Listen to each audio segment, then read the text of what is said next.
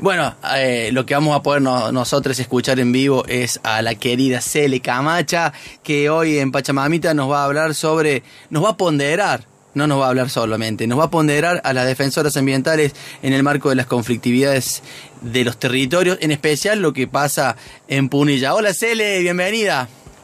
Hola a todos. ¿Cómo, están? Muy bien, amiga, ¿qué decís? Bien, querides, acá recién llego hace un ratito de la Pachamama del parque, ahí a orillas del río, en Salsi. Así que estuve ahí muy lindo, muy, muy hermoso compartir. Antes de que te metas de lleno en, en, tu columna de hoy, por favor contanos porque pudimos hacer un adelantito de esto que estás subiendo eh, como contenido audiovisual a YouTube. ¿De qué se trata? Sí, es una serie, una serie ambiental, una serie web que mm, se llama Vivientes, parte de la trama.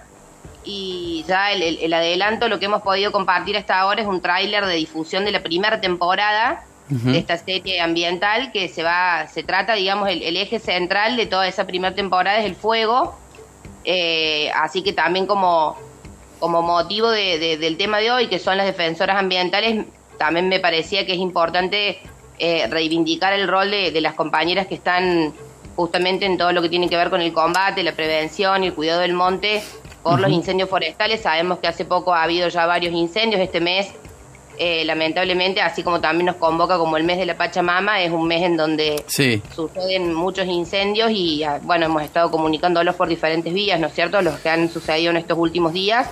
Pero justamente lo que busca la primera temporada de Vivientes, esta serie, parte de la trama, es visibilizar el vínculo con el fuego desde, desde varias perspectivas, o sea, desde la problemática puntual ambiental que son los incendios forestales, pero también haciendo visibles un montón de otras conexiones y de, y de vínculos que viene teniendo la humanidad con el fuego. Mm. Así que, bueno, están las redes, digamos, eh, disponibles como para que la entren a ver, se llama Vivientes eh, Web, está en Instagram y en YouTube, ya ese adelanto del, del tráiler de la primera temporada.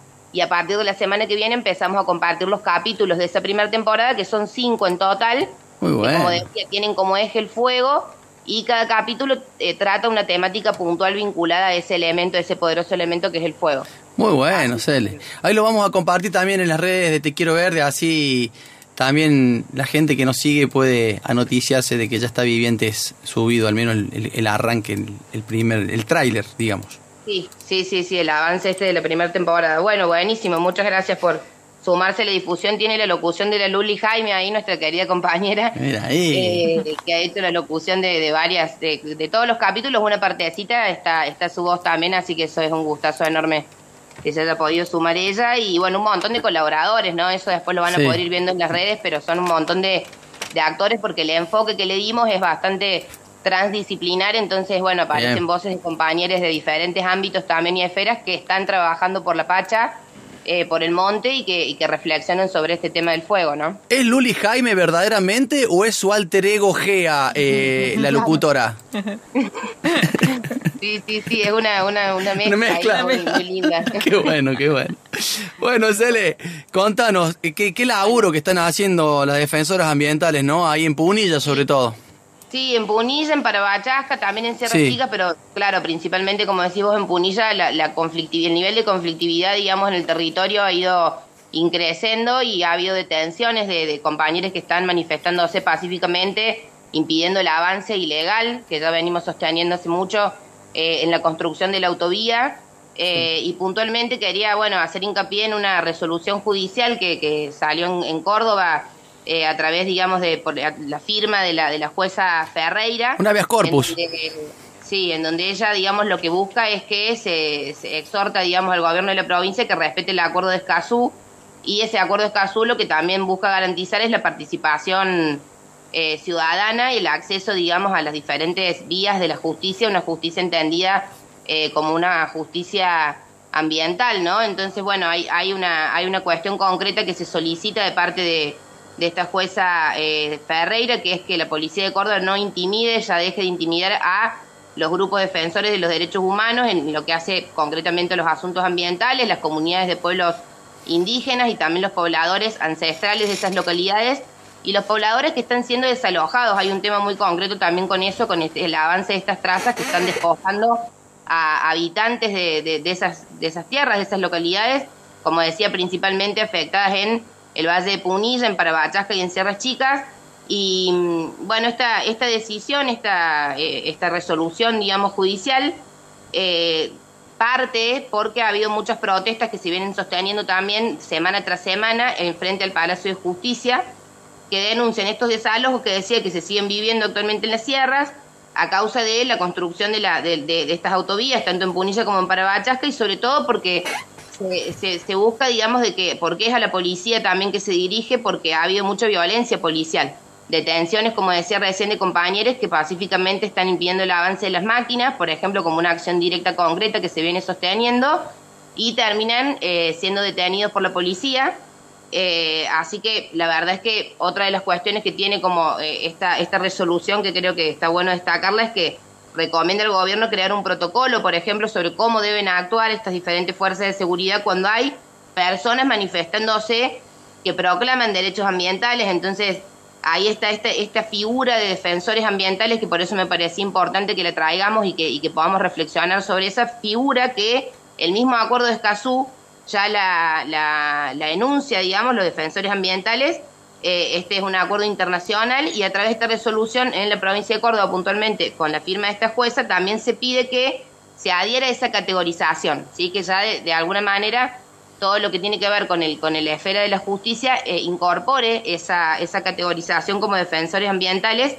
Eh, y también está esto que decía recién no o sea hay un montón de ámbitos en los cuales tenemos compañeros que están eh, llevando a cabo este rol de defensores ambientales en muchos ámbitos que tienen que ver con el cuidado con la protección de la pacha de la tierra que también están por ejemplo las brigadistas forestales como decía recién o las brigadistas y también los las campesinas, las mujeres, digamos, indígenas y campesinas, los movimientos estos de mujeres y diversas identidades que están en los territorios tan diversos que tenemos en nuestra provincia y que todos están afectados de alguna u otra manera eh, por, algún tipo de extractivismo, ¿no? Entonces nos vemos sometidos constante, constantemente a los avances y por eso decimos que hay un sistema que es patriarcal, colonial, racista, eh, extractivista, por supuesto, que lo que termina haciendo es despojarnos de esos territorios que habitamos y que, y que no solo desde la ancestralidad, digo, ¿no? Por ahí la conexión también con la esfera espiritual y con un montón de otras cuestiones que nos vinculan a ese lugar, a esa tierra, ese cuerpo territorio tierra del que hablamos muchas veces también en esta columna,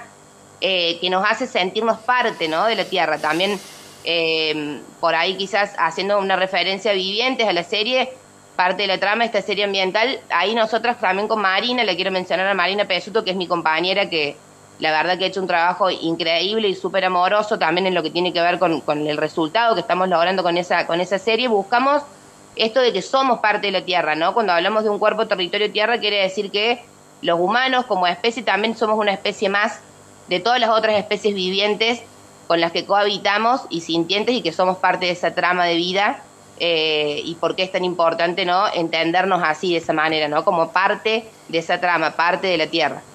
Así que eh, bueno, vinculando un poco todas estas, todas estas cuestiones, creo que, que, es importante que le demos cada vez más mayor visibilización y sobre todo, bueno, volviendo a esto de los defensores ambientales como esta, esta necesidad de denunciar también las violencias y de demostrar que hay un montón de otras formas de vida que se están construyendo, que están relacionadas con el buen vivir, eh, que están relacionadas con habitar la tierra con, con, desde otros modos y no con esos modos tan impuestos que nos vienen eh, que nos vienen justamente imponiendo y diciendo que tienen que ser, ¿no? Como que mm. también estamos descubriendo y creando, hay mucho de creatividad en estos procesos eh, de reterritorialización que son vitales y que son fundamentales, ¿no? Hoy en día reconocerlos eh, desde, como decía la denuncia, y también desde las propuestas y desde las construcciones que vamos haciendo todos estos seres que estamos ahí enredados, digamos, construyendo a favor o por la vida, por por la tierra, por el agua. Qué bueno, Cele. Vos sabés que, eh, viste que siempre al final de nuestro programa elegimos una frase o un testimonio o algún texto que no necesariamente resuma lo que fue el programa, sino que por ahí ponga en, valor o, en, significancia alguna cuestión que es importante, sobre la, sobre la cual es importante reflexionar. Y hoy hemos elegido eh, parte del texto de ese habeas corpus, de esta valiente eh, doctora Celeste Ferreira, que hizo lugar a ese habeas corpus, así que esto va a estar explicitado al final de nuestro programa.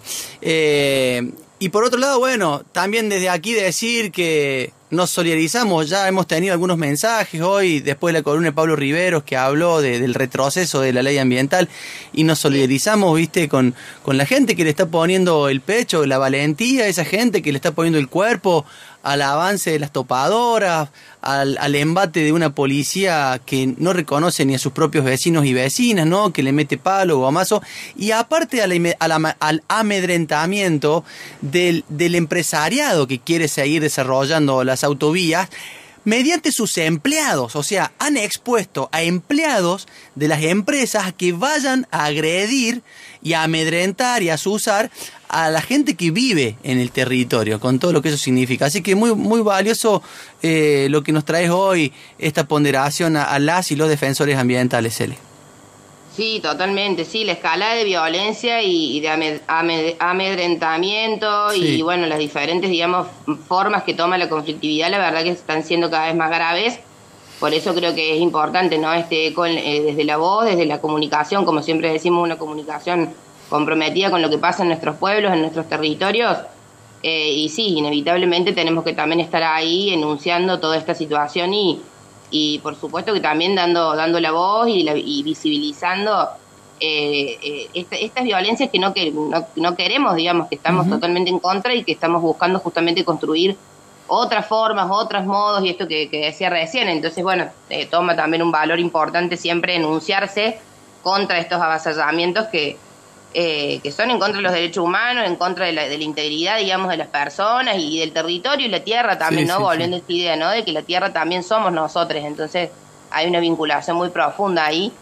Eh, por eso creo que sucede también lo que sucede, hay tantas cuerpas eh, poniéndose, por ejemplo, frente a las máquinas, que es como muy literal, ¿no? esa acción la, veo como muy fuerte, muy, muy concreta. Sí, sí, tal cual. Así que bueno, nuestro abrazo desde acá, desde estos espacios, eh, de Pachamamita y Te Quiero Verde para todos esos compañeros.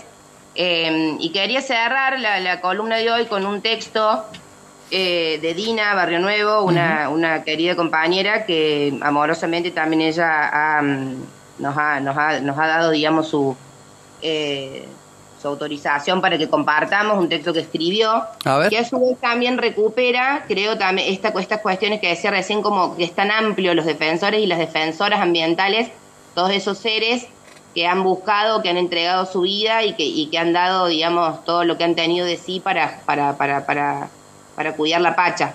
Eh, lo voy a leer ahora entonces al texto de, de Dina, que dice, hubo una vez en un lugar muy cercano, hace poco, muy poco tiempo, la pacha mama quiso hacerse humana. Tuvo unos ojos de mirar hondo y lejos, una voz ronca y firme Aprendió a alimentar con sus manos humanas y a dar frutos raros, chalecos, gorros, manteles, hijes, tenacidad, muchas tenacidades, bien fuertes y persistentes, ya casi tercas fueron esas tenacidades. La Pacha, en este tiempo espacio cercano, encendió velas a otros santos y deidades, juró con palabras, inspiró canciones, viajes y revueltas. Pachamama anduvo en el norte de Córdoba disfrazada de humana, arreando cabritos, ovejas y vacas, dándole maíz a un montón de aves, organizándolas con un palito zigzagueante y brilloso. Pachamama se sentaba y al borde de su brasero se peinaba, lloraba, rezaba. Pachita, gracias. Tan hermoso fue abrazarte cuando te llamabas Ramona. Qué lindo, Cele. Buenísimo. Para la Ramona Orellano Bustamante, así también otra, otra gran defensora ambiental y símbolo, digamos, de reexistencias y eh, una, una hermosa la Ramona que nos ha tocado el corazón a, muchos y que me parecía que también era, era importante que esté, que esté su presencia y su ser acá en este día y en esta eh, en esta reflexión, este, en este compartir, ¿no? Desde, desde todo lo que está sucediendo. Bonita manera de cerrar el Pachamamita de este sábado, amiga. Te mandamos un beso y estamos ahí. Me vuelvo a casa y voy a ver ese ese ese tráiler de Dale. dale.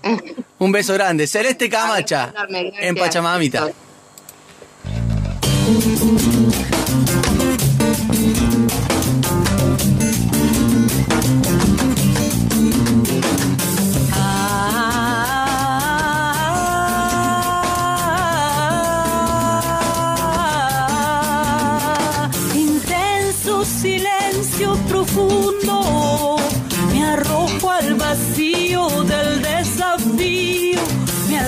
Brisa me quema, me toma, estoy adentro.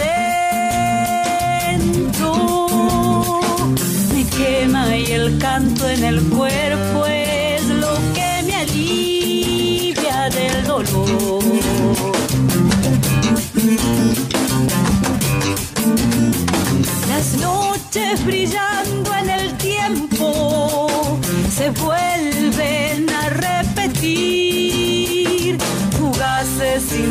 Instantes que pasan, seguí el camino, dejando que se abra mi pecho